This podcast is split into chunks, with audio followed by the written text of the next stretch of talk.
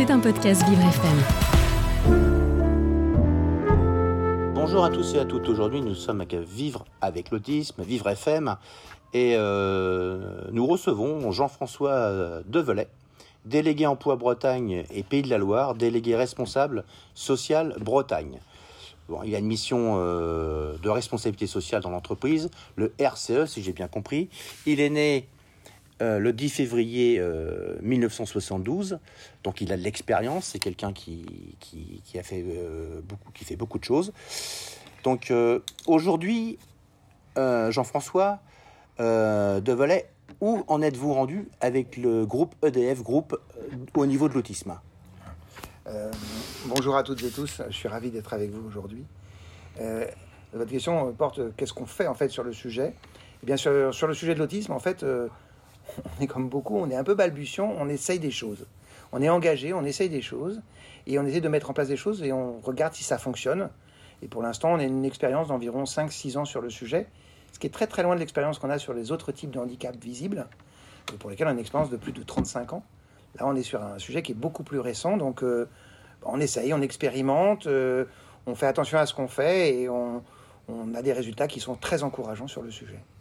Oui, parce qu'en fait, il y, a tout à faire. Et, surtout, vous avez expliqué qu'il y avait eu, vous étiez en fait euh, responsable de 8000 personnes alors, euh, responsable. Je veux dire, c'est pas le mot, c'est pas le terme exact, mais je suis pas le directeur et le manager de ces 8000 personnes. Non, mais vous avez une. Mais je m'occupe effectivement d'un périmètre sur la Bretagne et les Pays de la Loire pour le groupe EDF, donc l'ensemble de ces sociétés qui représentent environ 8000 personnes. Tout à fait. Donc, euh, alors aujourd'hui, qu'est-ce que vous avez mis en place euh, pour handicap invisible? Alors, on a mis en place des choses par rapport au handicap invisible et l'autisme, puisqu'on est là sur le sujet de l'autisme. Oui, mais c'est handicap invisible. Depuis, depuis 5-6 ans, on a commencé par essayer de faire prendre conscience euh, à, la fois euh, à d'autres employeurs en dehors du groupe, mais aussi à nos propres managers, de ce que c'était que l'autisme. Alors on a mis en place un certain nombre de, supports vidéo, euh, des supports d'exposition, des supports en brochure, pour raconter l'autisme, mais pas le raconter comme le racontent les médecins, pas le raconter comme le racontent les personnes en situation d'autisme, et pas le raconter comme le racontent les militants.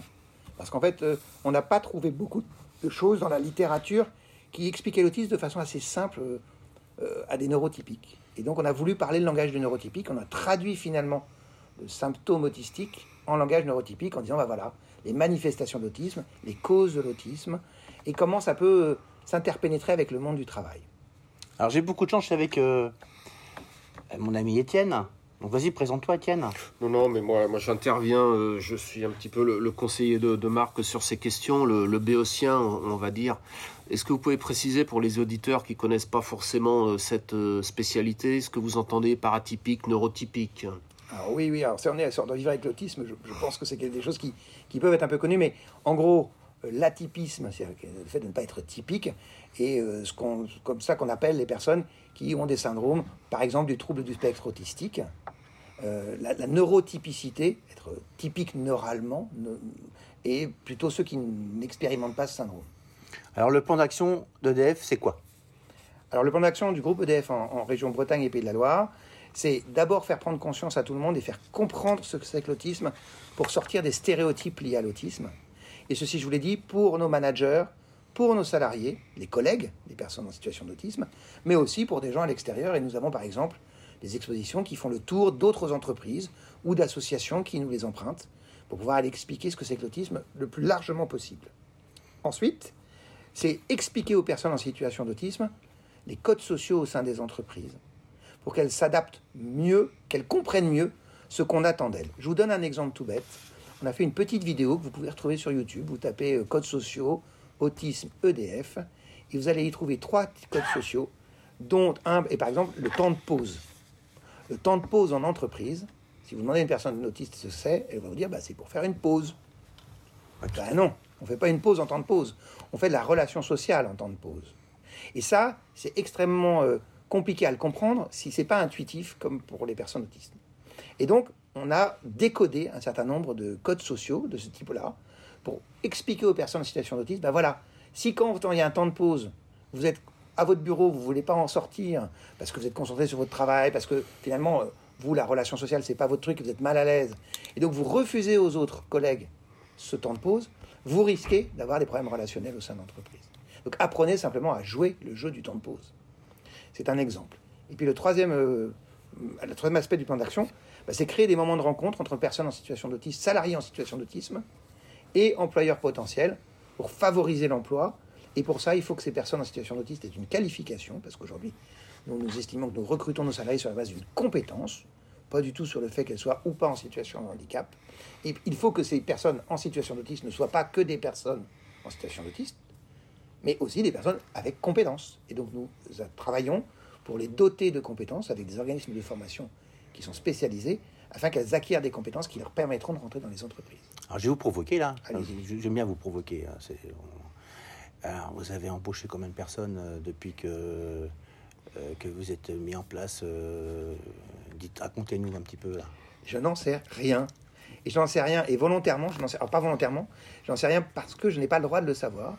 Parce que le fait que la personne soit handicapée, en situation de handicap ou non, c'est, je suis même pas censé le savoir au moment du recrutement. C'est la personne qui décide de dire si elle a une reconnaissance qualification travailleur handicapé ou pas. Et quand elle nous dit j'ai une reconnaissance qualification travailleur handicapé, c'est elle qui décide de dire la nature de son handicap et si elle a besoin d'un accompagnement ou pas.